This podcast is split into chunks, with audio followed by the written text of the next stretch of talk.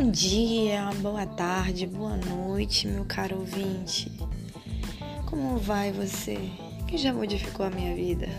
Foi mal pelo trocadilho, mas queria saber como você estava também. Quero agradecer para você que já me conhece e continua comigo. Muito obrigada. Esse ano tá finalizando, então eu agradeço por todos esses episódios onde eu tive feedbacks, onde eu conversei sobre os temas. Para você que está me conhecendo a partir de hoje, me chamo Adria Caroline, prefiro que me chame de Carol. Agora sou 100% psicóloga, falta só pegar meu canudo, graças a Deus. E sou um ser humano que pensa em assuntos que acha interessante dividir com os outros, então tudo que eu falar aqui é como eu penso, como eu entendo as coisas, então sinta-se livre para concordar ou discordar com tudo que eu for falar aqui. E a partir de agora eu digo, vamos lá?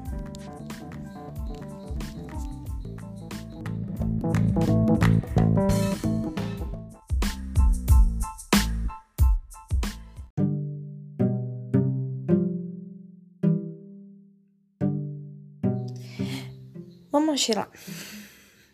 Você sabe me dizer o que tem em comum? Um início de ano, uma segunda-feira, um amanhã.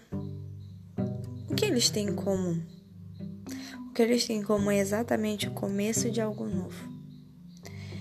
É um novo começo, uma nova chance, uma nova oportunidade para que você possa criar algo melhor, ou mesmo algo novo, algo especial, ou dar continuidade a algo que você já iniciou e que sabe que é importante terminar.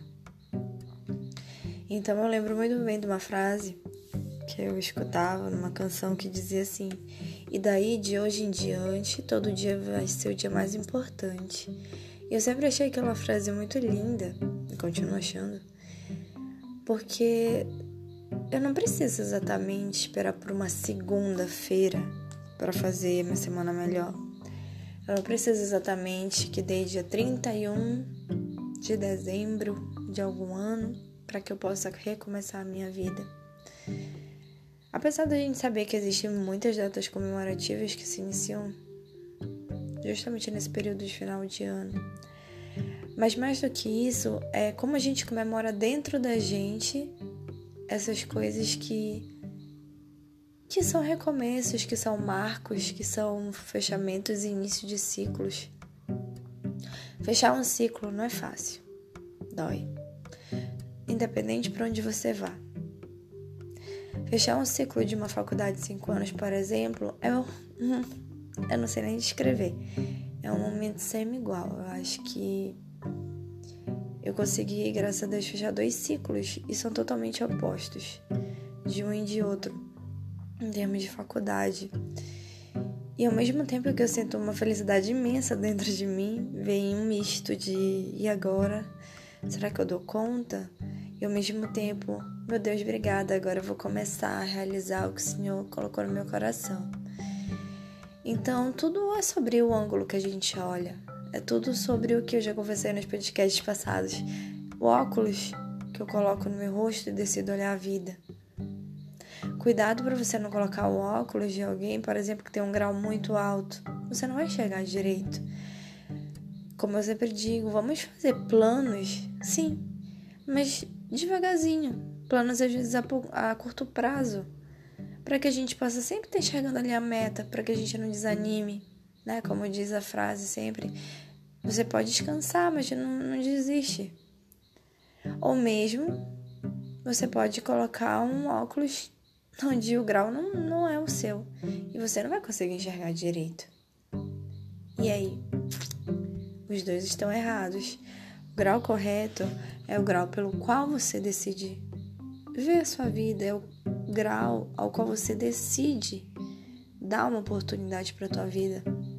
Tu pode começar a usar um óculos a partir de hoje.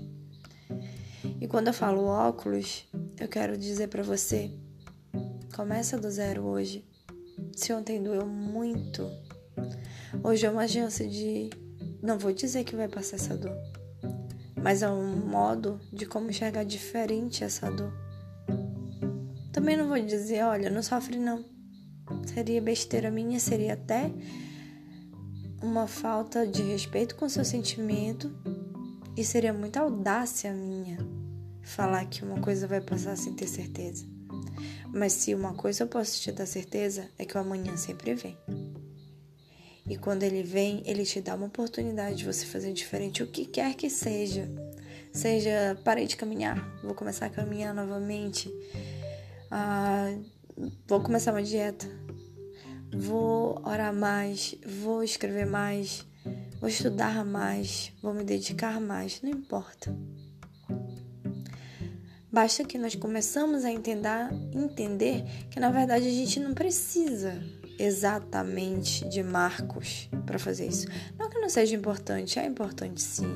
É interessante, por exemplo, uma virada de ano, a gente fazer os nossos né, de que o outro ano a gente vai ser desse jeito, daquele outro jeito. É interessante. Mas eu acho que o que mais interessa nisso tudinho é eu vou fazer isso? E se eu vou fazer isso, por que eu não posso fazer no dia de hoje? Um dia que é uma dádiva para mim. Então, quando a vida pede para você começar tudo de novo, reconstruir a sua vida a partir do zero, em vez de você tentar fugir disso e olhar para as coisas todas como uma maneira de punição, em vez de se olhar como, um, como uma forma de permitir que aquele medo que está paralisando você possa ir embora. O medo, felizmente ou infelizmente, ele está aí. E muito provavelmente ele sempre vai estar. O que vai diferenciar um ser humano do outro, ou a gente um dia do outro, é a gente vai fugir ou a gente vai enfrentar. A gente vai ficar ou vai correr. A gente vai tentar ou vai esquecer. Quero dar aqui os créditos, né? Uma música do Rosa de Sarum. Então eu acho muito interessante quando ele fala isso. Tu vai ficar ou tu vai correr? Tu vai salvar ou tu vai esquecer? Então é tudo sobre como você deseja viver. Eu sempre gosto de dizer que eu acho que tá tudo amarradinho nos podcasts. É como se você fosse terceirizar sua vida para vida nas mãos do outro. A partir de agora você pode pegar, opa, quero minha vida de volta. Deixa que agora eu comando. Deixa que agora eu sigo, mesmo morrendo de medo, mesmo com o coraçãozinho apertado. Você pode e você vai.